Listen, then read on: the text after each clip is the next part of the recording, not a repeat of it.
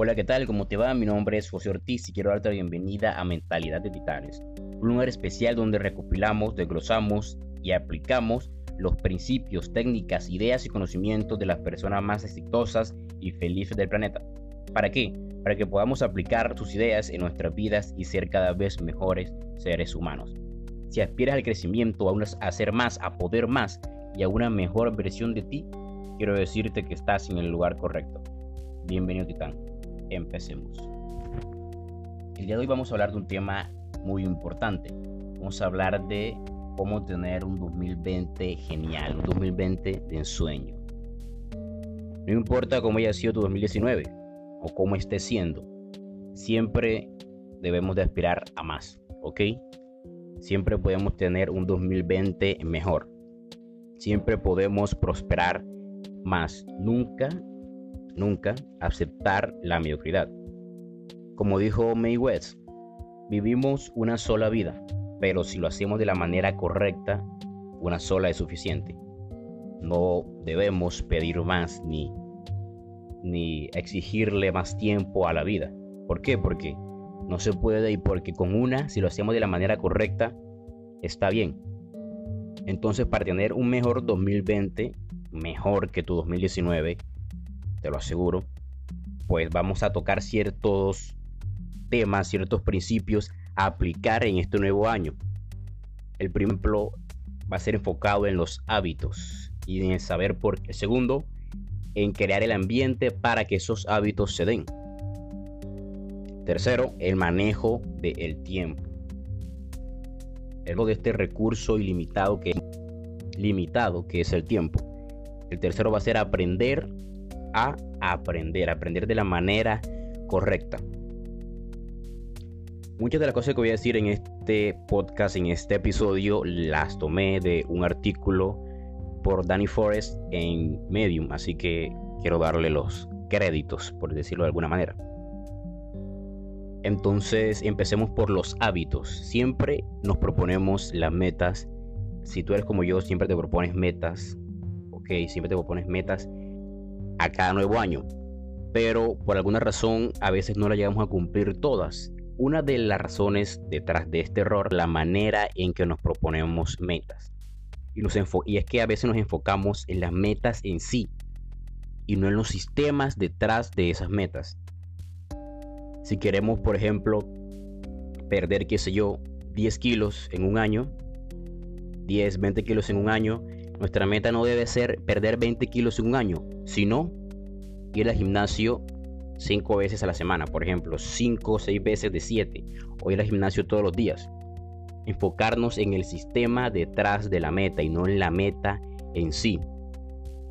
Si tu meta es leer, qué sé yo, 30 libros al año, por ejemplo, 30, 40 libros al año, pues tu meta en sí no debe ser esos 30, 40 libros, sino el, sistema. ¿Cuál es el sistema detrás de esa meta?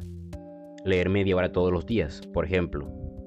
O leer dos páginas, leer 10 páginas cada día. Enfocarnos en el sistema es lo que nos va a llevar a la consecución de la meta. Crecer nuestro negocio, por ejemplo.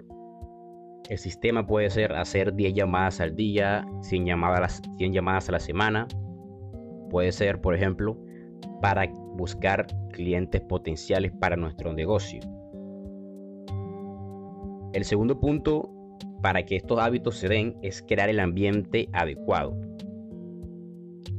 Si bien es cierto que tenemos control sobre algunas cosas, hay otras sobre las que no tenemos mucho o no tenemos control de manera absoluta, no, no tenemos ningún control.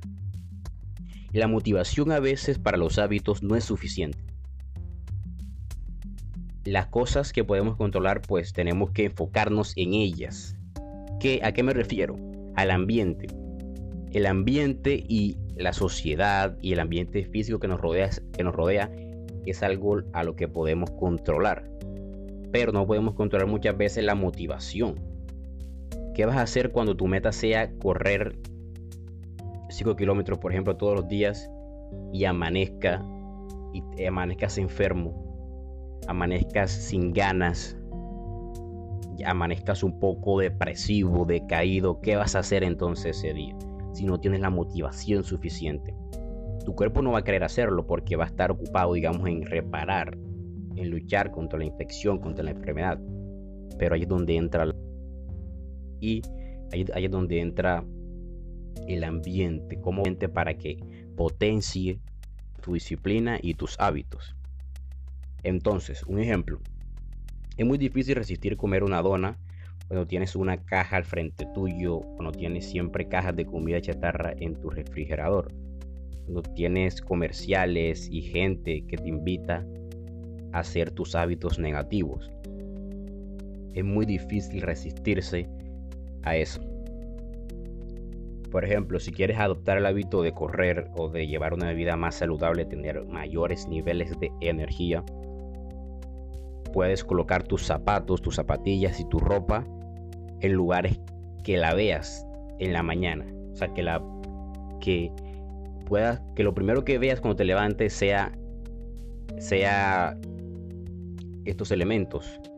La botella de agua, las zapatillas, la ropa y te recuerde que tienes que hacerlo.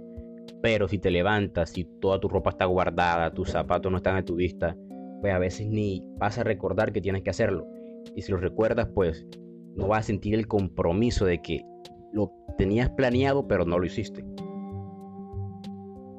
Y no solamente quiero tocar el tema del ambiente físico, sino el ambiente virtual o tecnológico.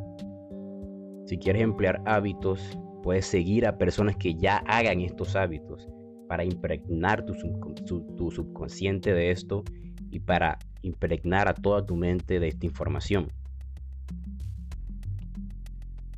A veces no tenemos control, como lo decía, sobre lo motivados que estaremos para hacer nuestro trabajo mañana, pero sí tenemos control sobre nuestro ambiente.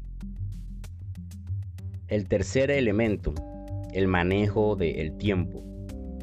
El manejo del tiempo, este recurso que aquí quiero colocar un ejemplo. Warren Buffett, ya sabes, uno de los inversores más grandes del mundo, uno de los cinco hombres más ricos del mundo en este momento, tiene 24 horas. Tú tienes 24 horas. Donald Trump tiene 24 horas. Gary Vee tiene 24 horas. Yo todas las personas del mundo tenemos las mismas, la misma cantidad de horas. En el uso en el que varía y ahí es donde están las diferencias entre las personas ricas y las pobres. En el uso del el tiempo. Es una de las tantas diferencias que hay. Y aquí te quiero invitar a que investigues y te voy a ofrecer algunas técnicas para que manejes el tiempo de manera más eficiente.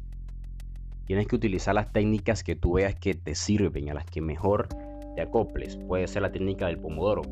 Un ejemplo que consiste en trabajar cuatro sesiones de 20 minutos o de 25 minutos y descansas 5. Pero son 25 minutos súper enfocados. Son 25 minutos de trabajo enfocado. También está el principio de Pareto, que este principio merece un episodio para él en sí, que consiste en enfocarte en el 20% de las actividades que te proporcionan el 80% de los resultados. Principio 80-20 o principio de Pareto. Muy pronto estaré, estaremos viendo en qué consiste este, este, este importante principio. Entonces, por ejemplo, si quieres bajar de peso, Tienes que enfocarte en las cosas correctas para no perder tu tiempo. No comprar basura para, por ejemplo, bajar de peso en 15 días. Tómate este té milagroso rezado por 15.000 monjas en Italia y vas a bajar de peso en un mes. No, concéntrate en las cosas correctas y hazle aunque sean dolorosas para obtener resultados correctos o resultados a largo plazo. No te vayas por las soluciones rápidas. Porque así como vienen esos resultados, así también se irán. Entonces, este punto habla acerca del manejo del tiempo, de ser eficiente, de no consumir basura en Internet. De, como dice Carlos Muñoz, vigilar siempre lo que estás consumiendo, no consumir basura. No dejar que el algoritmo, por ejemplo, de YouTube, de Instagram, te ofrezca lo que él quiera, sino lo que tú quieres ver, lo que realmente te sirve. El tercer punto ha sido muy importante hoy en día y es el aprender a aprender. El metaaprendizaje. Y consiste en analizar cuál es tu mejor forma de aprender. Si eres visual, si eres kinestésico, si, si eres auditivo o si aprendes más, por ejemplo, haciendo mapas mentales. Porque este punto es importante? Porque estamos en una sociedad en la que la moneda actual, decirlo de manera metafórica, es el conocimiento. El conocimiento y la acción. Y prosperas basado en tu capacidad para hacer las cosas. Y así, esta acción es directamente proporcional a lo que aprendes y la manera en cómo aprendes a hacerlo. Así que quien aprende más rápido es quien más gana también quien más aporta valor. ¿Por qué? Porque lo hace de manera eficiente y aprende las cosas correctas. Recuerda el principio de Pareto, aprender lo correcto y de manera correcta.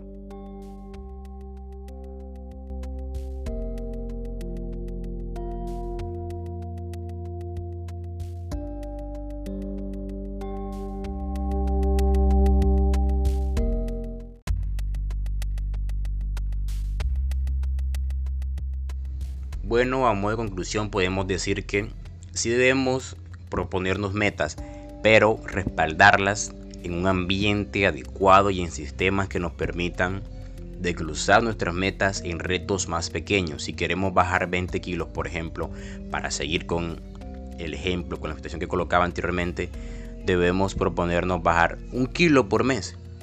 Es desglosar este gran reto en retos menores no comernos el elefante de un solo bocado, no. Esa no es la manera más eficaz ni la manera más eficiente. Y la importancia del ambiente es que el ambiente, mejorar nuestro ambiente físico, virtual y social, nos permite eliminar la fricción a la hora de la acción. Eliminar la fricción a la hora de empezar nuestros hábitos. Por esto, o sea, esto nos sirve para no gastar nuestra fuerza de voluntad tanto en iniciar, es hacerlo de una manera más inteligente, no solo trabajo duro, recuerda. Hay que trabajar duro pero inteligentemente. Esto que te digo del ambiente es importante porque es más difícil resistirse a un hábito en la, en la noche que en el día. Porque en el día estamos con nuestra fuerza de voluntad al máximo, nos despertamos, queremos, queremos dominar nuestro día y hacer lo mejor que podamos.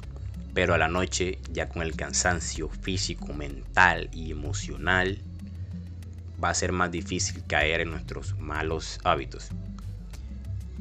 También debemos aprender los conocimientos adecuados de la manera más adecuada posible para lograr nuestras metas. Estos conocimientos que nos ayuden a lograr nuestros retos, nuestros objetivos para este nuevo año. Entonces, esto ha sido todo por hoy. Hasta el próximo episodio.